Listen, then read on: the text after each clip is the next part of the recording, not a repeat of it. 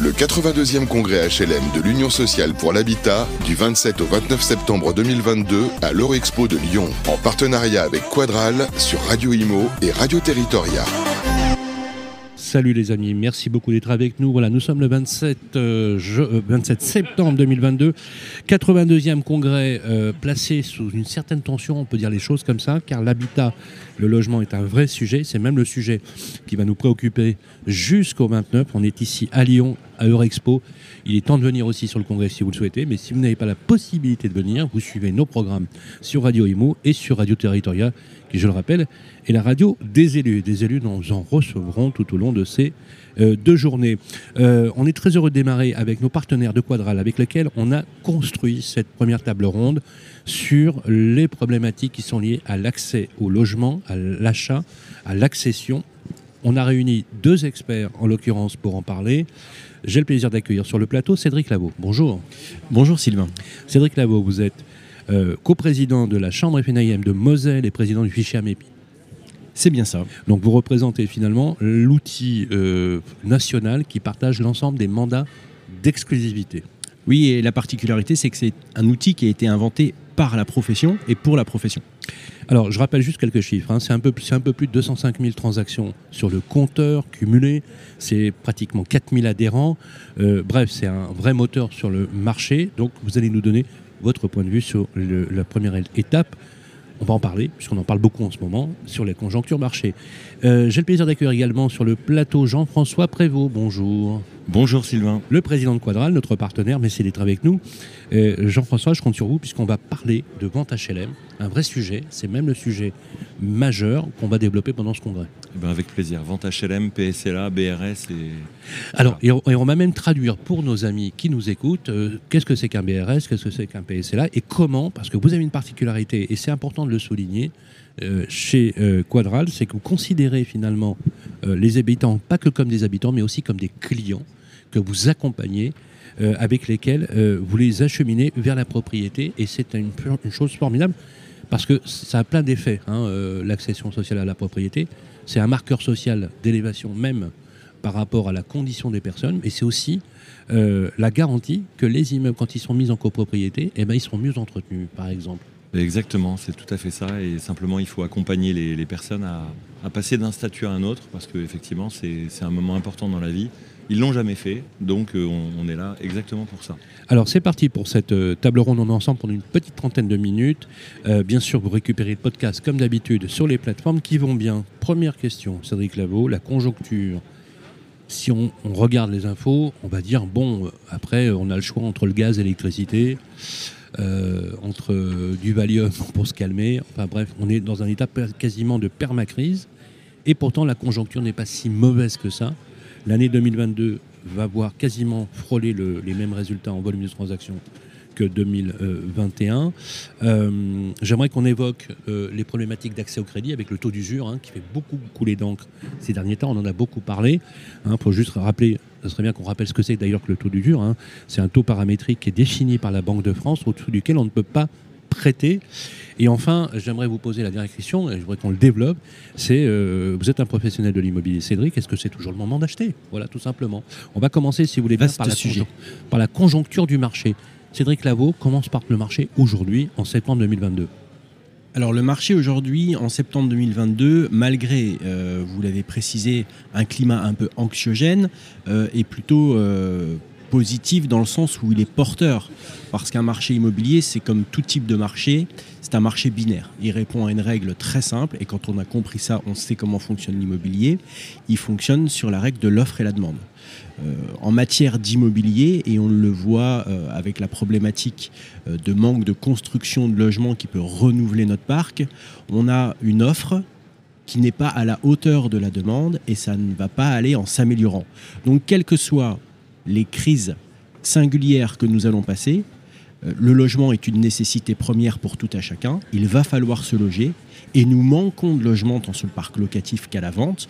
Donc de toute façon, le bien euh, logement est un bien euh, qui, est rare et qu'il ne faut surtout pas qu'il devienne euh, un bien euh, de luxe. Le logement est un bien de première nécessité et il faut que les politiques du logement nous permettent de continuer à faire euh, progresser l'offre pour que ce marché reste euh, et demeure un marché de première nécessité. Donc la conjoncture euh, pour 2022, on va dire que vu les volumes de vente, ça va? Ça va, c'est- c'est- Mais c'est la projection dans le futur. Est-ce que vous pourriez nous dire, Cédric Labo, euh, parce qu'on le voit bien, hein, je, vous donne juste un chiffre, hein, euh, 45% en moyenne des dossiers. Alors tout le monde n'est pas d'accord sur le même chiffre, mais c'est une, 40 c'est une moyenne 45% des, de dossiers refusés par les banques à cause du taux d'usure, euh, en sachant que, et ça c'est très récent, que depuis quelques mois, les banques intègrent le coût de l'énergie dans les ratios d'endettement des Français. Cédric Lavaux, vous avez rappelé tout à l'heure que la transaction immobilière se portait plutôt bien et que le marché est un marché finalement de besoins primaires, hein, de, be- de besoins de première nécessité. Oui. On n'est pas, toujours obligé d'acheter, on peut louer. On peut louer et il y a- si si vous manquez de logement, euh, euh, quel que soit votre choix, d'être locataire ou propriétaire, s'il manque de logement et d'offres de logement sur le territoire, ça va toucher et impacter euh, toute la population, quel que soit le choix de louer ou d'acheter. Et vous l'avez très justement expliqué dans votre démonstration. Vous, vous m'orientez tout de suite sur le taux d'usure, qui démontre bien qu'on est sur un problème de capacité de pouvoir acheter plutôt que de volonté. Alors pourquoi euh, le taux d'usure, c'est un taux au-dessus duquel, hein, François, on ne peut pas emprunter, on est d'accord. C'est euh, illégal, hein, c'est le taux d'usure, il est fixé par la Banque de France. Et euh, alors il y a plusieurs catégories, hein, taux d'usure. Il y a le taux d'usure pour les, crédits conso, par exemple. Il y a aussi pour les crédits immobiliers. C'est revu tous les trois mois. Est-ce que vous faites partie des professionnels qui disent ça serait bien qu'on le revoie non pas tous les trois mois, mais par exemple tous les 15 jours? Par rapport à, l'évolution des taux Alors, le taux, si, je- si je, si je peux me permettre, le taux d'usure, euh, déjà au départ, c'est un taux qui est- a été créé pour protéger le consommateur et on a tendance à l'oublier. Ce qui est une bonne chose en soi. Ce qui est une bonne chose. Et il faut pas. euh, euh, on verra, je ne sais pas tout à l'heure, peut-être qu'on on- on exprimera à qui, à qui ce taux d'usure porte-t-il préjudice. Et c'est quand même intéressant de se poser la question. À qui il porte préjudice, justement? Bah, le taux d'usure, il porte préjudice à deux catégories de personnes. Aux plus de 50 ans et aux courtiers. Mais euh, ce qui n'empêche pas, euh, même si c'est plus compliqué pour les plus de 50 ans, de pouvoir malgré tout trouver euh, quelques solutions d'achat. Le taux d'usure euh, à, à ce, à ce point positif de quand même permettre un non-embrasement des taux bancaires. S'il n'y avait pas ce fameux taux d'usure et que les banques suivaient le cours de l'argent, nous emprunterions déjà à 4, 4,5%. Et de toute façon, les clients ne pourraient pas acheter parce que le temps que le marché se réajuste, il y aurait un appel d'air de, de toute façon. Ce qui- moi, m'interpelle dans le taux d'usure, c'est la manière dont nous avons, nous, professionnels de l'immobilier, à pouvoir l'expliquer à nos clients. Et la grosse difficulté, c'est que personne n'y comprend rien. C'est pas simple. Donc, non, mais c'est pas simple. Euh, Je suis, je suis d'accord. Je suis d'accord avec vous. Euh, euh, la, la- la question du taux d'usure est en train de peut-être de se régler parce que vous savez que depuis- au 1er octobre, ça va être réévalué. On a un chiffre. Je ne sais pas si vous confirmez. Il sera à 3. Hein On a entendu ça, mais. Voilà. je- Il y a une annonce hein, qui a été faite, mais c'est- on, voilà. Mais que vous êtes comme Saint Thomas, on va attendre que ce Voilà, soit euh, écrit, écrit dans le marbre. Cédric Lavaux, avant de céder la parole à Jean-François Prévost, très concrètement, franchement, vous, vous êtes, alors, vous, vous avez plusieurs casquettes. Vous êtes un homme politique dans le métier. euh, vous dirigez le plus gros, on appelle ça un MLS. Hein. MLS, c'est M, c'est. Allez-y, je vous laisse, je vous laisse l'honneur, Sylvain. Vous êtes très très cultivé en la matière, Alors moi, avec une culture anglo-saxonne ma- machine qui n'est plus à démontrer. system, Non, c'est ça Ou multilevel. euh, comment on appelle ça déjà C'est multilevel? Alors nous, on appelle tout simplement ça un fichier de partage de mandat exclusif en France parce que c'est une particularité bien propre à notre territoire. C'est une culture qu'on doit inculquer euh, aux agents immobiliers et aux professionnels de notre territoire. Et il n'est en aucun cas à copier-coller au MLS outre-Atlantique Alors qui fonctionne de manière différente. Je suis, je suis tout à fait d'accord avec vous. L'avantage, c'est quand même euh, vous renforcer l'offre dans les agences immobilières, faut quand même le dire, par le biais des, des exclusivités. Est-ce que c'est toujours le moment d'acheter quand même Cédric Lavaux aujourd'hui avec une inflation qui est quand même galopante, euh, quand même des taux d'intérêt, il faut le rappeler, qui sont inférieurs au taux de l'inflation? Donc, est-ce que vous conseillez aux gens qui nous écoutent d'acheter aujourd'hui? Est-ce que c'est toujours le moment? Alors en une phrase, très simple. En immobilier, il y a deux moments fondamentaux. Un moment pour acheter et un moment pour vendre. Alors je vous l'accorde, Sylvain, il faut bien réfléchir euh, à quel moment on va devoir vendre son bien. Stop. Tu as repéré le marqueur là, sur le timer? Deux moments fondamentaux. Tu coupes, tu fais on, à couper au montage. Ok? Voilà. deux moments fondamentaux, c'est à couper au montage par remplacer deux moments fondamentaux. Tu fais la coupe. OK Ou tu supprimes la phrase. Parce que j'aurais pas le temps de le faire tout à l'heure. Je préfère couper. C'est bon Ok. Ok. Je dis top et je repars. D'accord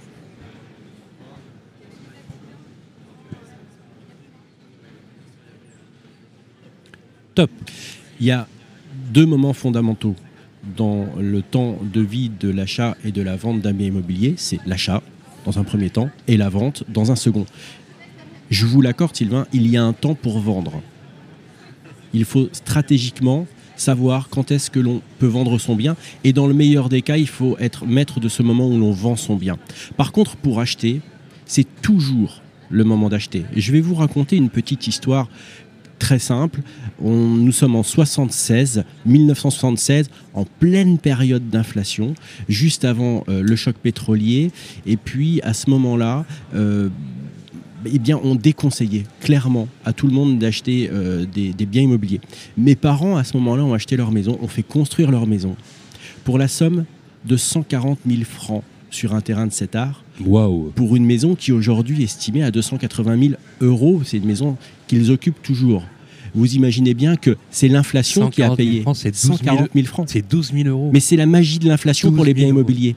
Vous empruntez à taux fixe, donc vous bloquez une échéance à taux fixe, Eh et plus l'inflation galope, plus votre bien prend virtuellement de la valeur avec la même mensualité. Donc pour l'investisseur immobilier, l'inflation, c'est quelque chose qui vous paye votre bien et qui le dilue avec le temps. C'est intéressant parce que du coup, ça, ça- ça doit intéresser un maximum de, de monde. Euh, vous avez une particularité, Jean-François Prévost, c'est d'être en France le spécialiste de l'accession sociale à la propriété. Est-ce qu'on peut déjà définir ce qu'est l'accession sociale à la propriété et comment aujourd'hui la vente HLM euh, tente aujourd'hui à se généraliser? Et quels sont les réflexes à adopter pour pouvoir le faire? Alors effectivement, je confirme qu'on a beaucoup de plaisir à, à être l'acteur euh, de référence de l'accession à la propriété. Alors l'accession sociale à la propriété. en- Oui, en- On dit toujours accession En sociale. réalité, parce que, et dedans, j'englobe un peu tout. C'est-à-dire à la fois, il y a la vente HLM, donc la vente de logements anciens, prioritairement à leurs, occupants ou sinon aux, aux occupants du parc social. La vente en location-accession, donc PSLA, ou la vente en BRS, là c'est plus récent. Alors, toutes les questions, toutes les problématiques ont été abordées par euh, Cédric Lavaux, on les retrouve évidemment avec euh, une difficulté un petit peu accrue du point de vue des ressources financières, puisque les locataires du parc social rentrent dans le parc social parce que leurs revenus sont plafonnés. Euh, et, donc, euh, naturellement, quand, il va s'agir d'acheter, peut-être euh, leurs revenus ont-ils augmenté, mais enfin, généralement, on reste quand même sur des revenus qui sont peut-être pas complètement réduits, mais en tout cas qui sont relativement maîtrisés, qui sont en moyenne moins élevés que sur le parc privé. Et donc, ça apporte une première attention, c'est l'attention au niveau de prix qu'on pratique. Vendre à un locataire HLM au prix du marché, c'est compliqué, c'est très compliqué. La base du, de la réglementation, finalement, du code, euh, du code de la construction de l'habitation en matière de vente HLM, c'est la pratique d'une décote, d'une décote de marché. Alors les règles, elles ont un peu changé depuis euh, quelques années, mais il y a toujours cette idée de décote, c'est-à-dire que le locataire, il est rentré dans ce logement parce qu'il gagnait un peu moins que tant, eh bien, il doit pouvoir devenir propriétaire, poursuivre son, son parcours résidentiel avec des conditions de, de- de- de prix qui soient De favorables. locataire, il devient propriétaire, on est d'accord? Exactement. Donc il y a une démarche finalement qui est assez aussi symbolique quelque part dans le cadre social de la démarche. Celui qui était locataire se met à apprécier le lieu dans lequel il vient, il vit, dans lequel il se dit c'est, à moi, Ben oui, complètement. c'est, c'est transmissible. Est-ce qu'il doit y avoir un effet particulier, humainement, je veux dire parlant, dans l'accompagnement de ces populations vers finalement une idée de la propriété dont ils n'auraient pas forcément pensé au départ?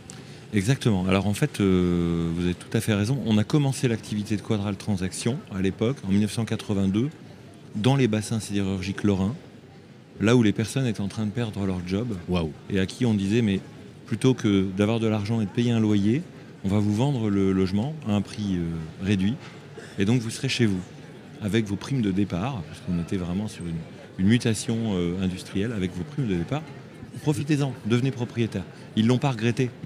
Euh, Aujourd'hui, on les, on voit revendre en deuxième, en troisième, ou en quatrième main, parce que ça, ça date maintenant. Hein, je rappelle que les Français déménagent en moyenne tous les 7 ans, 7-8 ans. Oui, oui. Donc euh, ça a déjà changé plusieurs fois de main. Tous ceux qui ont vendu, ils ont fait une plus-value. Ça leur a permis de racheter quelque chose d'autre de plus grand après, de plus adapté à leur euh, module familial, etc. L'autre point d'attention, parce que vous parlez d'accompagnement, c'est évidemment, et c'est en, en, écho avec ce que disait euh, Cédric Lavaux, c'est l'accompagnement financier. Laisser aujourd'hui des primo-accédants qui sont jamais allés voir leur banque, donc par définition, pour un crédit immobilier, les laisser y aller, la fleur au fusil, pour éventuellement prendre un refus de prêt, c'est prendre le risque. Nous, sur notre métier, qui est un métier de long cours, mhm. de les que dans six mois, dans un an, ils sont encore braqués. C'est-à-dire que s'ils ont un refus de prêt, ça peut arriver. Aujourd'hui, ça peut arriver, ça arrive malheureusement un certain nombre de fois. Mais les taux restent effectivement, à mon sens, relativement maîtrisés.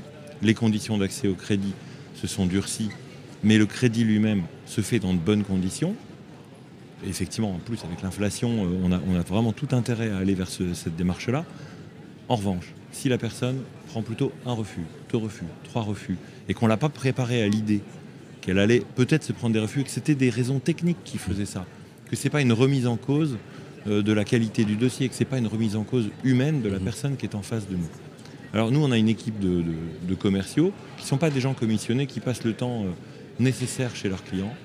Ils passent tout le temps nécessaire, certains passent beaucoup de temps, et c'est très bien, parce que le Cet accompagnement, il tient aussi de l'accompagnement humain, euh, de confiance, de, la relation de confiance. Ça doit être essentiel, ça. Oui, on a toujours beaucoup travaillé sur le financement. On travaille aussi beaucoup sur l'explication de la copro. Vous allez être dans une copropriété, vous aurez le pouvoir de voter ou pas des travaux, de changer de syndic ou de le maintenir, etc. Tout ça, on l'explique. Ça prend beaucoup de temps. Ils le comprennent. Ils le comprennent très bien. Ils le comprennent très bien. Et puis on a, on a évolué euh, depuis, euh, depuis tant de temps que ça, ça fait 40 ans. depuis tant de temps, on a, on a un certain nombre de supports, on a un certain nombre de méthodes pour que ce qu'on dit soit bien compris et qu'on ne mette pas des primo-accédants dans une difficulté future liée au fait qu'ils seraient allés, là encore, la fleur au fusil, mmh. vers une acquisition en se disant c'est bien d'être propriétaire. Oui, c'est bien, mais pas à n'importe quel prix. Vous voulez ajouter Oui, je, suis complètement en phase. Mais il faut savoir l'expliquer à nos clients. Et ça, si on a un message aussi adressé à nos équipes, c'est de leur dire si vous rentrez dans des termes techniques avec nos clients pour leur expliquer ce qu'est le taux d'usure, effectivement, les clients vont croire que le fait de ne pas avoir l'autorisation d'un financement euh, est lié à, la qualité de leur dossier. Alors pas du tout. Une technique très simple pour expliquer le taux d'usure aux clients. Comparez ça à un marché qu'ils côtoient tous les jours. Expliquez-leur que, imaginez que votre boulanger euh, soit ait un coût de production de sa baguette et que sa baguette lui revienne à 2 euros et que l'État, pour éviter une crise du logement par rapport à l'évolution des prix des céréales, lui dise Monsieur le boulanger, vous n'avez pas le droit de votre, votre baguette à plus de 1 euro parce qu'on veut protéger le consommateur. Si le boulanger vend 10 baguettes, il perd 10 euros. S'il en vend 100, il vend 100 euros. Et là, à ce moment-là, avant, quand le boulanger gagnait de l'argent avec ses baguettes, il avait quelqu'un qui lui faisait la tournée dans les villages et qui lui prenait une commission sur les baguettes. C'est le courtier. Et à chaque baguette qu'il vendait, il prenait une petite part d'argent pour lui vendre des baguettes. Mais puisque maintenant, avec ce fameux taux, plus le boulanger vend de baguettes, plus perd, il n'a aucun intérêt à rémunérer un bah intermédiaire qui va encore plus. C'est les banques, c'est les banques. Et, ça, ça, permet aux clients de comprendre que le problème, ça n'est pas eux, c'est le système qui essaye de les protéger, mais c'est inavouable par rapport aux intermédiaires qui nous accompagnent dans la démarche. Vous leur, vous leur dites ça, Jean-François, à vos clients alors, quand, ils, ont un refus de prêt qui est lié à un surendettement, par exemple, ou un trop plein d'endettement, et qui comprennent que l'endettement, au-delà de euh, combien 33, 35%, eh ben, c'est un refus de prêt, quoi. Alors, non seulement on leur dit, mais alors nous, on n'a pas beaucoup utilisé les, courtiers depuis, des années, parce qu'on a des compétences internes. Néanmoins, sur le marché, les courtiers, ils ont vraiment ce rôle de l'accompagnement du client, parce que leur but, c'est vraiment que le prêt aille au bout. Et donc, ils faisaient ce travail-là. Et aujourd'hui, les courtiers, effectivement, ils sont mis un peu de côté par les banques, légitimement, parce qu'elles n'ont plus les moyens de les rémunérer. Et donc, c'est à nous, euh, professionnels d'immobilier, de passer du temps et plus de temps pour bien expliquer, pour bien accompagner et pour dire non à quelqu'un avant qu'il aille voir une banque si on sait que ça ne va pas marcher. C'est pas la peine. Jean-François, vous avez utilisé tout à l'heure euh, deux termes. Vous avez parlé de BRS. BRS traduit, vous me dites, bail, réel et solidaire. Solidaire. C'est une manière d'acquérir la propriété Alors, sans acheter le terrain. Donc ça, c'est une manière. Est-ce que c'est un avantage pour l'accession sociale, concrètement C'est un complément. On avait le système, effectivement, de vente HLM. On avait le système de location-accession, qui était déjà un vrai progrès euh, avec deux phases, une phase locative, une phase acquisitive. Et puis là, on a ce BRS. Le BRS, permet à des accédants qui veulent euh, acheter dans une zone tendue, voire très tendue, de pouvoir acheter la valeur économique du bien qui est construite sans acheter le foncier qui peut avoir un coût de 30-40% de la valeur globale. Et c'est pour ces cas-là qu'on a besoin Et de qui, ce et qui conserve le foncier alors du coup? Euh, C'est un organisme de foncier solidaire. Il y en a beaucoup qui se sont créés partout en, en France, qui fonctionnent de mieux en mieux. Il y a des projets un peu partout sur tout le territoire. Et ça marche? D'ailleurs, pas uniquement dans les très grandes villes, c'est ça qui est intéressant. Il y a des micro tendus, des micro zones tendues également, dans plein de régions. Il y a des petits endroits où on n'arrive plus à acheter. Ben, pour ces petits endroits-là, les OFS, les organismes de foncier solidaires, pardon, achètent des terrains, les mettent à disposition des particuliers en BRS. Et nous, on va aller plus loin. Est-ce que c'est cessible Oui, exactement. Alors c'est cible, mais c'est compliqué. Comme toujours en France, on aime bien mettre des, des mesures un peu compliquées. Donc les personnes peuvent revendre leur BRS à des personnes qui répondent au même plafond de ressources que les leurs, quand ils ont acheté leur propre BRS. Et ils peuvent pas faire des, des- des- des- des- ils ne peuvent pas faire de, de- de plus-value euh, euh, dans l'absolu en dehors de deux choses. L'inflation, donc en gros c'est l'IRL, c'est indicé sur l'IRL, et le coût des travaux qu'ils ont pu. IRL en moyenne 3%, 2-3% par an. Ouais. Ces dernières années moins. Maintenant, Oui, oui, euh, oui, les années qui viennent plutôt effectivement Oui, de 3, d'accord. 4. Donc l'inflation est L'inflation et la valeur des, des- des installations qu'on met dedans, la cuisine équipée, euh, la nouvelle salle de bain, les placards, etc. Donc j'ai investi 30 000 euros, euh, j'ai la possibilité de les d'aller jusque-là en, Oui. en moyenne de plus-value, d'accord. Voilà. Ah Alors, oui, c'est compliqué quand même. Alors hein, c'est un peu compliqué. oui. Donc, donc on met en place, alors on met en place à l'occasion de, de ce congrès un, ce qu'on appelle un pack privilège. En réalité, c'est un suivi euh, numérique pour tous nos accédants, pour leur dire euh, si vous voulez euh, rentrer dans cette logique de, de- de- de vous projeter un jour vers une revente, parce qu'ils finiront tous par revendre, utilisez une plateforme numérique Quadral, déposez-y un certain nombre d'éléments. Quand vous faites des travaux, etc., vous les déposez, c'est votre coffre- coffre-fort numérique. Le jour où vous avez envie de vendre, dans 5 ans, dans 10 ans, dans 20 ans, vous appelez Quadral, on s'occupe d'évaluer votre logement, de le revendre, ça vous coûte rien. On prendra évidemment quelque chose sur l'acquéreur. Et vous, utilisez la, permet- vous utilisez la blockchain pour ça euh, On pas la blockchain, Non, non, on n'est ok. on n'est pas encore, Pas encore là. Non, mais- c'est une bonne idée. Non mais, non, mais j'ai un accès, ça veut dire que j'ai un accès numérique qui est quand même très sécurisé, Oui. dans lequel j'ai déposé les documents correspondent finalement en titre de propriété. exact- Exactement. exact. On met tout ce qui fonde la propriété. Et donc, on met tout dans un an, deux ans, trois ans, cinq ans, survaleur. je vous recontacte. Exactement. Et nous, on a du coup toutes les données pour lui calculer son prix maximal de, de revente. D'accord. On vérifie que le prix maximal de revente est compatible avec les données du marché actuel, parce que C'est ça hein, ça n'est qu'un maximum.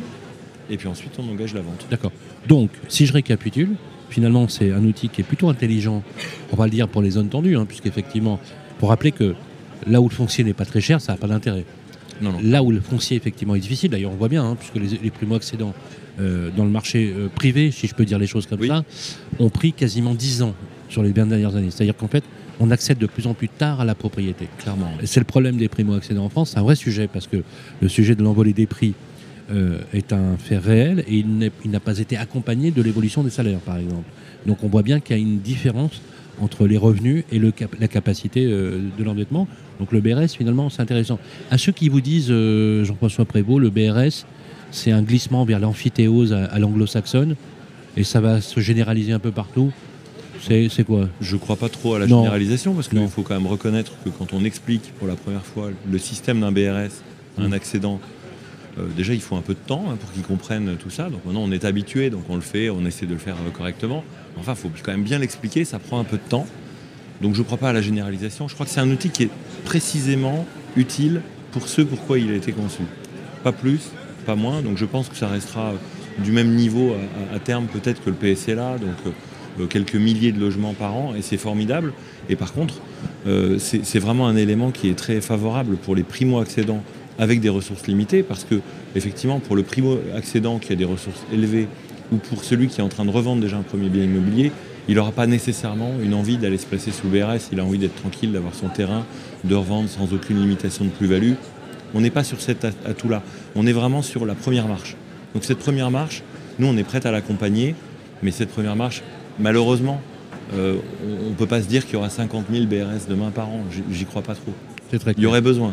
Il, est l'heure bientôt de, conclure. Je voudrais vous laisser la conclusion. Il nous reste trois minutes. Je voudrais euh, euh, passer avec vous, Cédric, en revue finalement l'actualité du moment. Donc, on a rappelé les éléments de conjoncture. Vous avez rappelé les difficultés d'accès au crédit avec le, taux d'usure, dont on espère qu'au 1er octobre, il sera relevé, et même un peu plus avec le temps. De toute façon, avec une inflation à 8%, euh, il y aura forcément des relèvements du taux, clairement.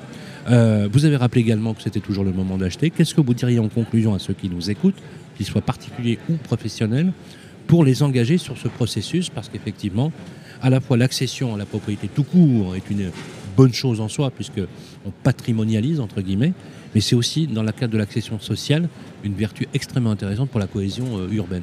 Mais c'est le même, le même parcours finalement. Je la démonstration de, Jean-François Prévost est limpide. Euh, et pour les, alors il a parlé du BRS, mais pour les parcours plus traditionnels, euh, le chemin est le même. Il faut se réapproprier une culture à l'accession, à la propriété en France, qui est différente de celle de nos parents. Nos parents achetaient un bien pour la vie. Aujourd'hui, c'est l'investissement d'une vie, mais cet investissement sera pluriel. Dès qu'un jeune actif est titulaire d'un CDI, il doit immédiatement acheter un deux pièces et gravir la première marche euh, de, cette, de cet escalier de l'accession pour pouvoir au fil du temps avoir des apports pour pouvoir Alors, je, loger vous sa taquiner, famille à je terme. vais vous taquiner à ceux qui vous répondent, euh, Cédric Lavaux, que finalement, c'est pas une mauvaise chose que les gens n'accèdent plus à la propriété aussi jeune, parce que c'est un frein à la mobilité. Vous leur répondez quoi? Je leur réponds que vendre euh, n'enlève aucunement la mobilité. Je leur réponds que euh, dans 20 ans, euh, quand le prêt de ceux qui ont choisi d'accéder sera payé, ils pourront, lorsque leur enfant aura 20 ans, euh, le loger euh, en tant qu'étudiant et sans avoir à ressortir un second loyer parce que leur premier prêt sera payé. Et puis euh, enfin, quand ils devront assumer leur dépendance avec des sommes qui euh, aujourd'hui sont à 3000, 3500 euros par mois pour assumer sa dépendance, euh, ils ne le feront pas porter à leurs enfants, mais ils auront euh, le capital d'un bien immobilier payé euh, qu'ils pourront revendre pour assumer leur dépendance. Et C'est, c'est- Ça, c'est une bonne réponse. Il voit loin. hein. Ah, c'est une bonne Ah, réponse. il est fort. Ah, là, c'est là, là, une réponse qui est faite à un homme politique, quand on sait ce que c'est que de prendre en charge la cinquième, la cinquième branche, la dépendance, euh, on, comprend, euh, on comprend complètement. Merci Cédric Lavaux. Merci Euh, Sylvain. Jean-François Prévost, le mot de conclusion. Mais moi, je m'adresserai plutôt aux bailleurs sociaux, puisque Voilà. c'est le public euh, voilà, qui est on est ici au congrès. Je crois que c'est l'intérêt de tout le monde, l'accession à la propriété. Tout le monde l'a bien compris. Quand j'ai commencé à participer au congrès HLM en tant que patron de Quadral Transactions à l'époque, euh, il y avait encore beaucoup de gens dans les allées pour nous dire que ce qu'on faisait, c'était pas bien. On, on vendait des logements sociaux, etc. Tout le monde maintenant a compris que c'était le meilleur moyen pour les bailleurs sociaux de reconstituer des fonds propres, Ah oui. comme on fait euh, finalement à titre C'est personnel. très important. On récupère des fonds propres, on les réinvestit. C'est plus tabou de le dire aujourd'hui. hein. C'est plus tabou et Avant, on a mis c'était- du temps. Avant, c'était un peu tabou de on, dire. on avait fonds effectivement parfois des- vendre, des, opposants qui recette. étaient compliqués. Eh oui, eh oui. Aujourd'hui, je crois que c'est rentré vraiment dans les mœurs, Ben oui. tant mieux. Et c'est aussi l'intérêt des organismes, puisqu'une fois qu'un logement est amorti et qu'ils le vendent, naturellement, ça produit du cash et ça produit du résultat. Dans une, configuration actuelle d'augmentation des taux, y compris d'augmentation du taux du livret A, qui est la ressource de base des organismes HLM, il est intéressant de pouvoir se reposer sur des ventes en lot par lot, mais aussi des ventes en bloc. Petit instant de publicité, on fait évidemment ça en plus chez Quadral pour les bailleurs, pour les aider aussi à Eh bien, ça tombe bien, on vient de me poser la on vient de me poser la question, on me pose la question, est-ce que n'importe quel organisme euh, du, de- du logement social peut appeler Quadral pour la vente de leurs biens à leurs locataires? Est-ce que c'est possible? Alors non seulement c'est possible, mais c'est souhaitable. Et il n'a même pas besoin d'appeler euh, Quadral, il peut directement passer sur notre stand puisqu'on sera présent les trois jours du congrès D'accord. et on est là pour accueillir tout le monde. Donc, quel que soit là, la le véhicule ou la nature juridique Oui. de ceux qui détiennent aujourd'hui des biens, euh, on va dire, en, location sociale, Exactement. le, Le critère, c'est vraiment le logement social. on va, pour nous. par- on va parler des bailleurs sociaux, comme ça ça va être plus simple, euh, peuvent utiliser les services de Quadral, venir vous voir ici, on va donner le numéro du stand. Et partout en France. Voilà. Et partout en France. C'est-à-dire qu'il n'y a pas un endroit où on dirait oui c'est trop rural pour nous. Non, on est partout. Alors le numéro du stand, euh, on l'a, est-ce qu'on a le numéro du stand? C'est le D46. Le, style, le, stand, le stand est au numéro B46 si vous passez sur le plateau. On est situé juste à côté de la plénière. D'ailleurs, le plateau de notre radio est aussi avec nos partenaires de Procivis, qui sont d'ailleurs des futurs clients pour vous, euh, Exactement. bien évidemment. Et la notion de client est intéressante, Jean-François, puisqu'elle donne aussi la qualité du service, de l'accompagnement. Ce n'est pas uniquement quelque chose qui est lié à l'argent, c'est aussi lié à l'accompagnement humainement. C'est extrêmement important. Bien évidemment, vous retrouvez Quadral sur les sites internet qui vont bien. On vous attend ici, on est ensemble jusqu'à jeudi pour ce 82e congrès euh, de l'Union sociale pour l'habitat avec beaucoup, beaucoup, beaucoup de monde qui vont, euh, qui vont circuler. Et je vous encourage aussi, bien évidemment, sur le podcast à y ajouter vos commentaires. Merci Jean-François Prévost. Merci Sylvain et merci beaucoup à Cédric. Je rappelle que vous êtes le président de Quadral. de et, venir. euh, voilà, mention spéciale euh, pour s'être déplacé puisqu'il est venu de Lorraine. Il fait l'aller-retour, il repart dans l'heure qui suit. Cédric Lavaux, merci. Euh, je rappelle que vous êtes le coprésident de la Chambre FNIM de Moselle et le président du fichier AMEPI. Merci à tous les deux. Merci à tous. Vous retrouvez donc sur le podcast, comme d'habitude, sur les plateformes d'écoute. Likez, partagez, sans aucune modération. À tout à l'heure. Le 82e congrès HLM de l'Union sociale pour l'habitat du 27 au 29 septembre 2022 à l'Eurexpo de Lyon en partenariat avec Quadral sur Radio Imo et Radio Territoria.